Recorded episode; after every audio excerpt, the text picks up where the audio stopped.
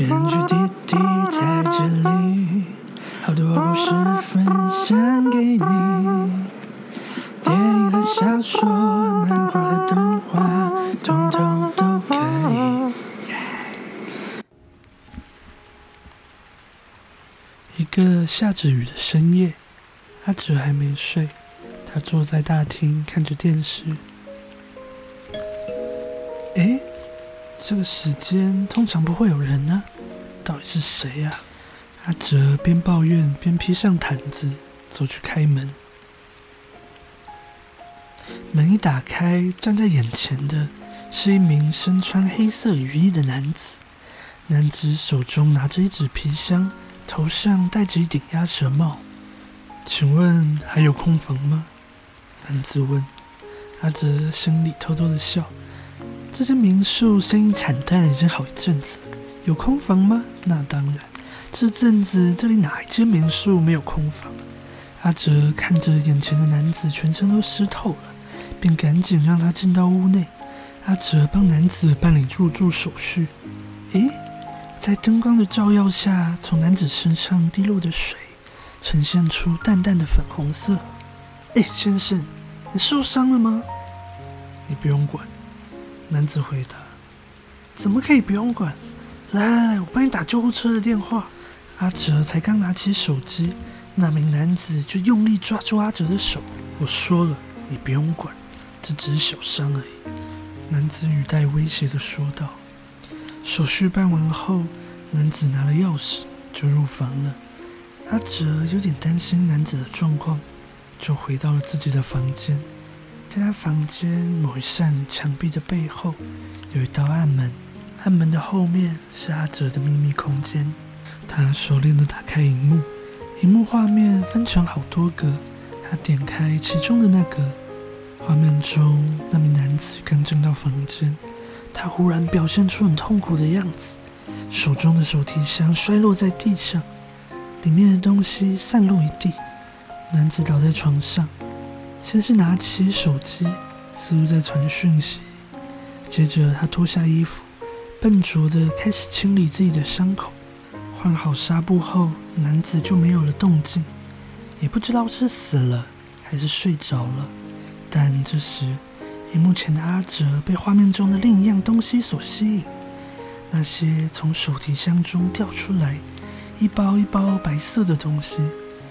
阿哲想起了刚刚在看的新闻，警方侦破一起大型贩毒集团的大案子，价值几千万的海洛因遭到查扣。你想，一名半夜突然出现的黑衣男子，受了伤的男子，还不让他叫救护车，手提箱中又装满了一包一包白色的东西，这东西想也知道一定有问题，八成就是他心里想的那个吧。阿哲持续盯着荧幕画面。阿哲小心翼翼地走进男子的房间，男子仍旧一动也不动地躺在床上。阿哲拿起地上的东西看了一眼，然后看了一眼男子。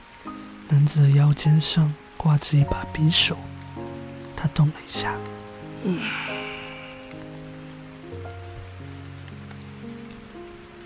两周过去了。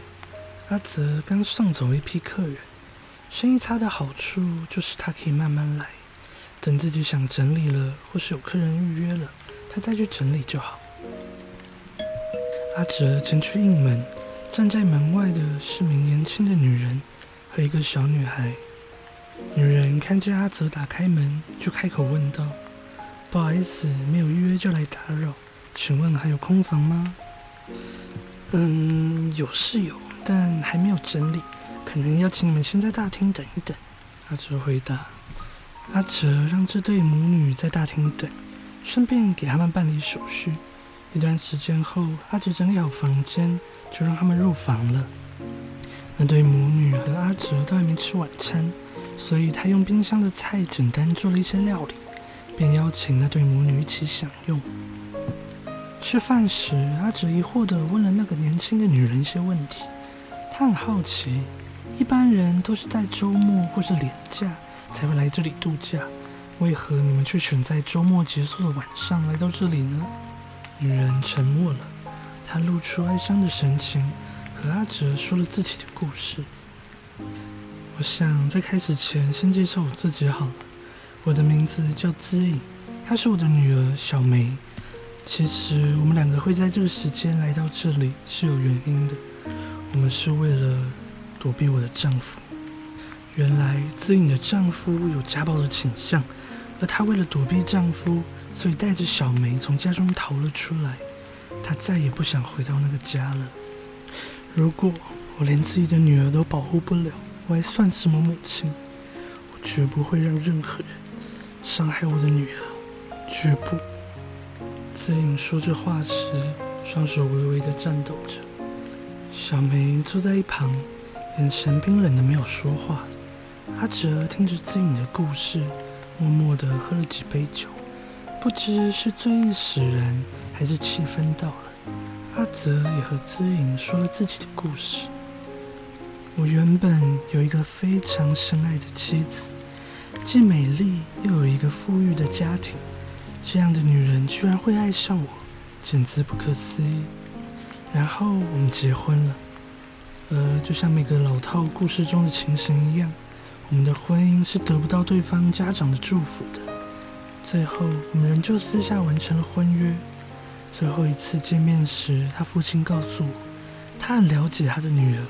他只是想玩玩，体验一下不同的生活。等他玩腻了，就会离开我了。但我不相信，这是真爱。我告诉我自己，而且很快的，我们还有了孩子。孩子不就是幸福的保障吗？但事情很快的按照他父亲的剧本走。我太太腻了，所以他决定和我离婚。但他喜欢孩子，喜欢我们的女儿。既然喜欢，就要得到。这样的价值观对他来说是理所当然，也是轻而易举的事情。总之，我们现在正在打抚养权的官司，而我既没有钱，也没有势力。原本我几乎是放弃了。原本，子颖问道：“哦，没什么。最近朋友帮我找了一个比较厉害的律师，就增加了一丝丝的希望吧。”这时，子颖突然握住阿哲的手。我觉得你是个善良的人，虽然突然这么问可能有点冒昧，但有没有可能让我们住在你的民宿呢？我和小梅当然不会白吃白住，我可以帮忙整理民宿，我也很擅长料理，而且这样你多了个人陪，不是挺好的吗？阿哲笑了，是啊，这样热热闹闹的也挺好的呢。几天后，阿哲开始将一些民宿的整理工作交给资颖负责。资颖上手的很快，才短短一个下午的时间，就将好几间已经很久没整理的房间弄得干干净净。当天晚上，阿哲和资颖说自己有事要出门，其实他偷偷进到房间里的秘密空间，想透过监视器偷偷观察他们。在荧幕中，资颖整理完了最后一个房间，他拿着拖把和水桶，走向阿哲房间的方向。奇怪，我不是和他说过我的房间不用整理吗？他来干嘛？阿哲说。阿哲默默思考着。资颖在门口停了下来，他敲了敲门，确定里面没人后，他就拿着水桶走了进来。资颖将水桶放在一边。四处观察，好像在找什么。他开始敲打墙壁，一块接着一块，他没有放过任何一个角落。最后，他站在秘密空间的门前，他敲了几下，然后停了下来。阿哲可以听见门外传来的敲击声。不要紧，这个空间只有知道特殊方法的我才打得开，不会被发现的。他告诉自己，很快的，自己就要离开了。阿哲不懂他到底在找什么。如果要偷钱的话，应该要翻抽屉之类的吧？敲打墙壁做什么？阿哲觉得这件事太怪了，他怎么想也想不通，只好继续用摄影机观察他们。而那天晚上，他发现了另一件更诡异的事情，在荧幕画面中，小梅在房间里。姿颖开门走了进来，他从包包中拿出了一根棍子。当小梅见到那根棍子，忽然露出了很害怕的感觉。她一步一步推到墙边，姿影则是持续逼近。她举起棍子，朝着小梅就是一顿暴打。阿哲看不下去，他赶紧将荧幕关掉。这几天，他和小梅相处得很愉快。他感觉小梅就像他的女儿一样。明明之前他的母女还好好的，怎么忽然自己就像变了个人一样？阿哲不愿再去想，只希望到了隔天，姿颖就会恢复正常。隔天早上，姿颖带着小梅来吃早餐。阿哲试探性的关心小梅。但他没什么反应，表现的就和平时一样。但阿哲发现小梅会不自觉地抚摸昨晚挨打的伤口。阿哲看着她，心里满满的不舍。到了晚上，阿哲好不容易找到和小梅单独相处的时间，他告诉小梅，他知道昨晚自己打他的事情，并向她保证自己绝对值得信任。小梅可以放心的把事情一五一十的告诉他，他一定会想办法帮助小梅。于是小梅开口了，她告诉阿哲，妈妈的身体里其实住着两个人，一个很善良很温柔，另一个就是昨晚阿哲看到的那样，只要第二个妈妈一出现，就会拿棍子打人。爸爸就是因为受不了了，所以想带着小梅离开家里。只是妈妈抢先了一步，他们才会来到这里。阿哲听着，简直不敢相信，这世上居然会有这种事。但这确实也说明了昨晚发生的那些诡异的事情。阿哲对小梅说：“小梅，你听着，我不会再让你妈妈伤害你了。我帮你报警，也让警察联络你爸爸，这样好吗？”小梅点点头。就在阿哲拿起手机正要拨号时，他背后传来了滋颖的声音：“小梅，现在回到你的房间。”阿哲和小梅两人都被突如其来的声音吓了一跳。不要让我说第二遍，姿颖重复了一次。小梅默默地离开，留下了姿颖和阿哲两个人。阿哲已经下定决心要保护小梅，他警告姿颖。他将会报警，绝不会让姿颖再次伤害小梅。没想到姿颖冷笑了一声，给阿哲看了他手上的东西。子颖手上拿着一颗小小的摄影镜头，他反过来警告阿哲：“你报警啊，然后你就完了。你不是正在打官司吗？一个父亲干了这种事，你觉得法官会怎么想？”子颖说完就离开了。阿哲看着他回到房间，没过多久，房间中传出小梅惊恐的哭喊声。阿哲试着用双手捂住耳朵，“对不起，对不起，对不起。”他反复的说着，但那声音还是不停的传进他的耳朵。一段时间后，他再也受不了了。他仿佛看见过去的自己殴打他自己妻子的画面。其实他很清楚。自从他对他妻子做了那种事，他的官司就已经输了。既然这样，阿哲冲进自印的房间，迅速带小梅逃跑。只见自颖顺手拿起桌上的水果刀追了上来。天哪，这女人真的疯了！怎么办？怎么办？阿哲拉着小梅进到他的房间，躲进了他的秘密空间。小梅，你放心，躲到这里就安全了。只有叔叔知道进来的方法。阿哲拿起手机，打算打电话给警察。这时，小梅的目光看向旁边架子上的一只手提箱。为什么？为什么这个箱子会在这里？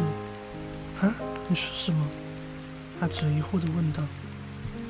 小梅重复了一次：“为什么爸爸的手提箱会在这里？”